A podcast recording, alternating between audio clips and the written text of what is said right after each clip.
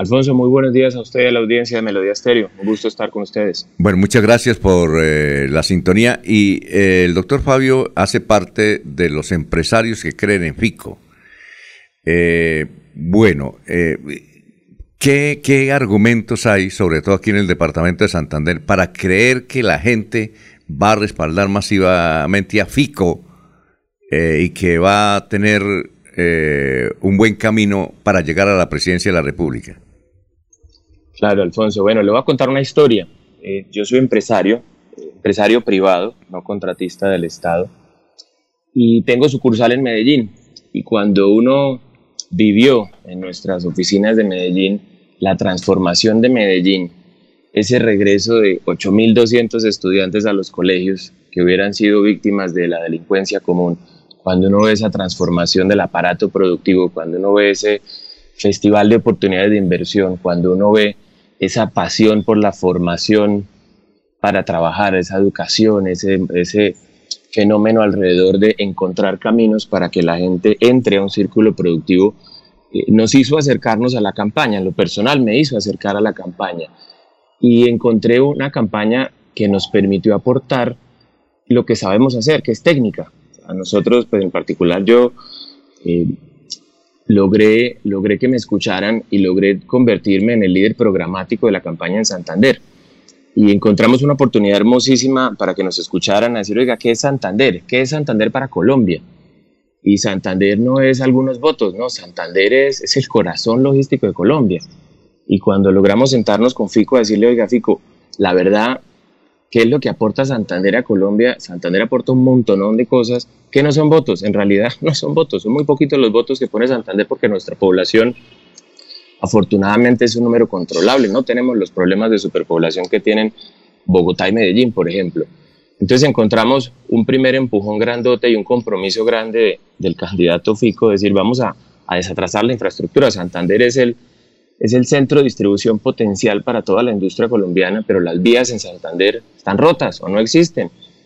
Entonces encontramos un camino donde nos permitieron opinar, donde nos permitieron aportar conocimiento, técnica para destrabar lo que Santander necesita, que es ponernos a todos en un ciclo de oportunidades, por supuesto retornando a, la seguridad que tanto extrañamos. Entonces, ¿qué hemos encontrado que el candidato nos compromete? Uno, por supuesto las vías que ya están iniciadas se van a terminar, pero hay dos proyectos muy grandes en los que el país lleva tomándole el pelo a Santander y es hora de que un presidente se comprometa y aquí lo logramos. Uno es la tan soñada doble calzada Bucaramanga-Bogotá, Bucaramanga-Barbosa, que claro, no es mágica, no es una promesa de cinco minutos, por supuesto tendrá sus etapas, pero logra un compromiso real presidencial. Dos, navegabilidad del río Magdalena.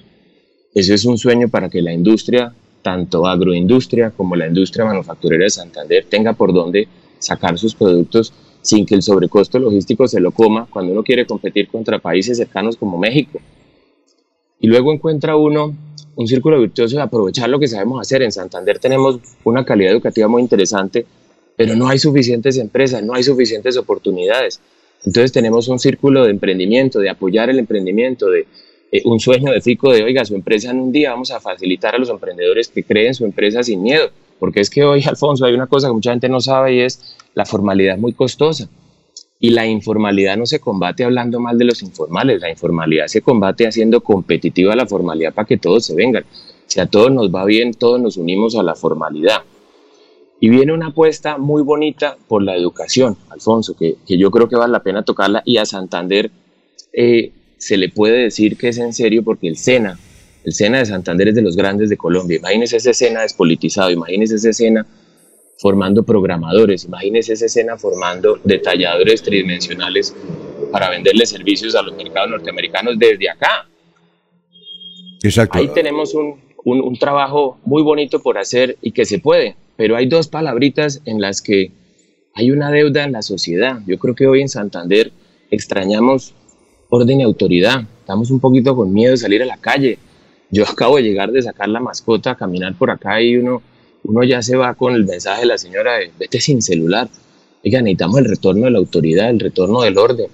Vamos a volver a confiar en las instituciones. Exacto, doctor, doctor Fabio.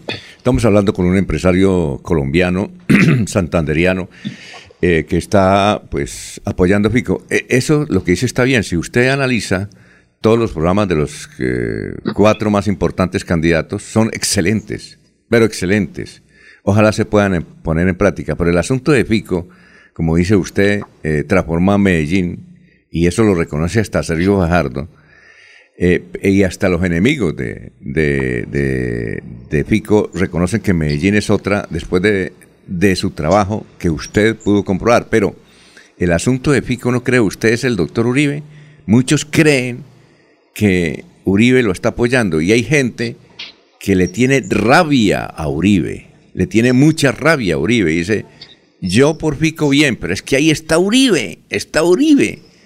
Eh, y además vemos que algunos congresistas uribistas de Colombia están apoyando a Fico y dicen no. Entonces la gente dice no, más de lo mismo, más de lo mismo. Mire, doctor, acaba de salir el ranking de los presidentes latinoamericanos.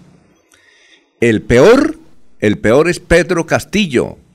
Tiene, aquí tengo el dato, que lo dio ayer CNN. Pedro Castillo tiene el 70, el de Perú, tiene el 73% de desaprobación. El segundo, Iván Duque, 69%. Y para nadie es un secreto, doctor, para nadie es un secreto que el doctor Duque está apoyando a Fico. Entonces, ¿no cree usted que eso le está haciendo mucho daño a Fico? A ver, Alfonso, yo, creo que esa es la discusión más bonita de estas elecciones y es cómo hacen de daño las etiquetas.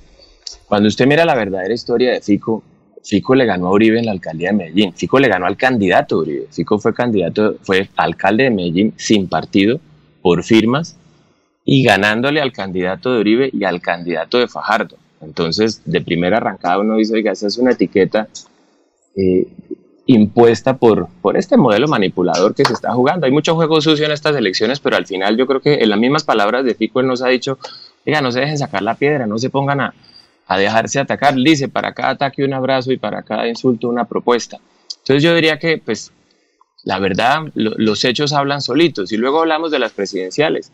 Eh, Fico se volvió candidato presidencial por firmas, sin partido, entró a una consulta y una cosa diferente es, es que el partido del presidente Uribe decida no competir más en las elecciones y unirse a, a empujar a este candidato y otra cosa es que el candidato venga de allá.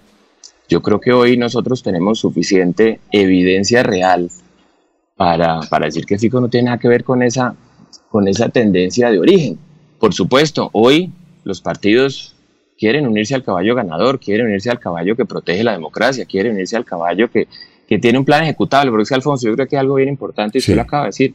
Todos los candidatos tienen buenas intenciones, todos los candidatos tienen un sueño grande y es sacar este país adelante, ayudarle a esas 22 millones de personas en pobreza a que no tengan hambre y a que, ojo, no a mantenerlos con poquita hambre. Mire, no es que ese no es el desafío, el desafío es sacarlos de la pobreza, que tengan un oficio. Aquí tenemos otros periodistas que quieren preguntarle y, muchos oyentes quieren preguntarle, pero mire, doctor, usted es un empresario joven muy exitoso en Colombia y usted, como nadie sabe que ustedes utilizan el sentido común.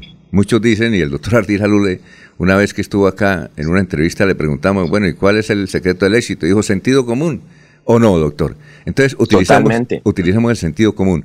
¿Cómo se le ocurre decir a Uribe, digo, a Iván Duque, eh, en Europa, decir que si él se hubiera lanzado a la reelección, ganaría? Cuando eso no es cierto. E, eso es lo que le saca la piedra a la gente. Y seguramente esa, esa, declaración afecta a los intereses del doctor Fico. ¿No le parece a usted? Yo estoy de acuerdo, Alfonso. Yo no sé el presidente por qué, por qué se mete en esos comentarios. Eh, y le digo con tranquilidad que nosotros al interior de la campaña eh, no hemos recibido absolutamente nada ni de idea ni de dirección eh, del gobierno actual. Ojo, no quiere decir eso que, que, estemos en el deporte de hablar mal como porque eso se pone de moda, porque es que claro, acuérdese que hablar mal de los demás a veces genera atracción y la gente entonces lo aplaude y polemizar e insultar. Pero ese no, es, ese no es el trabajo nuestro. Aquí queremos un país donde quepamos todos. Ahora, ojo con algo. Yo creo que hoy usted y yo estamos vivos después de una pandemia. pandemia hoy usted y yo estamos vacunados. Pues yo estoy vacunado. Algunas personas tomaron la, libre decisión de no vacunarse. Yo creo que eso no se puede eliminar, ¿no? Pero de nuevo, estamos mirando hacia adelante. Bueno, eh, doctor, muchas gracias. Eh, muy gentil, doctor eh, Fabio. ¿Usted en qué área de, la actividad empresarial se, se dedica? ¿En qué sectores tiene sus empresas? Yo, yo trabajo en una empresa que presta servicios a la construcción, alquilamos equipos para construcción y tenemos un emprendimiento de pandemia, tenemos un hijo de la pandemia está fabricando productos para cocinar con fuego, que es una tendencia global y, y por supuesto tenemos un sueño de, fabricar acá en Santander y, y, exportar a los Estados Unidos. Esas ganas no nos las quita nadie, Alfonso. Bueno, muchas gracias a usted, doctor Fabio García, por haber estado aquí en Radio Melodía y éxitos el próximo domingo, ¿no? Muchísimas gracias. Una invitación a todos a leer los planes, a encontrar el verdadero contenido y a sumar los números, decir, oiga, ¿cuál es el plan que realmente se puede ejecutar? ¿Cuál es el plan que realmente nos pone a todos en una senda de prosperidad y no solo de pañitos de agua tibia, ¿no? Que ese es el riesgo. Acuérdese que eh, polemizar para, para lograr votos es un deporte muy reciente, pero que, que tenemos que abandonar. Es hora de leer, es hora de conversar y por eso agradezco muchísimo esta invitación y a toda la audiencia la invito a a conversar un poco más sobre planes, sobre realidades y como usted lo dijo, oiga, sobre hechos. ¿Qué hicieron los alcaldes? ¿Qué ciudad hoy es la ciudad más innovadora del mundo? Exactamente. En Medellín. Muy bien. Muy amable y éxitos, doctor Fabio García. Muchísimas gracias.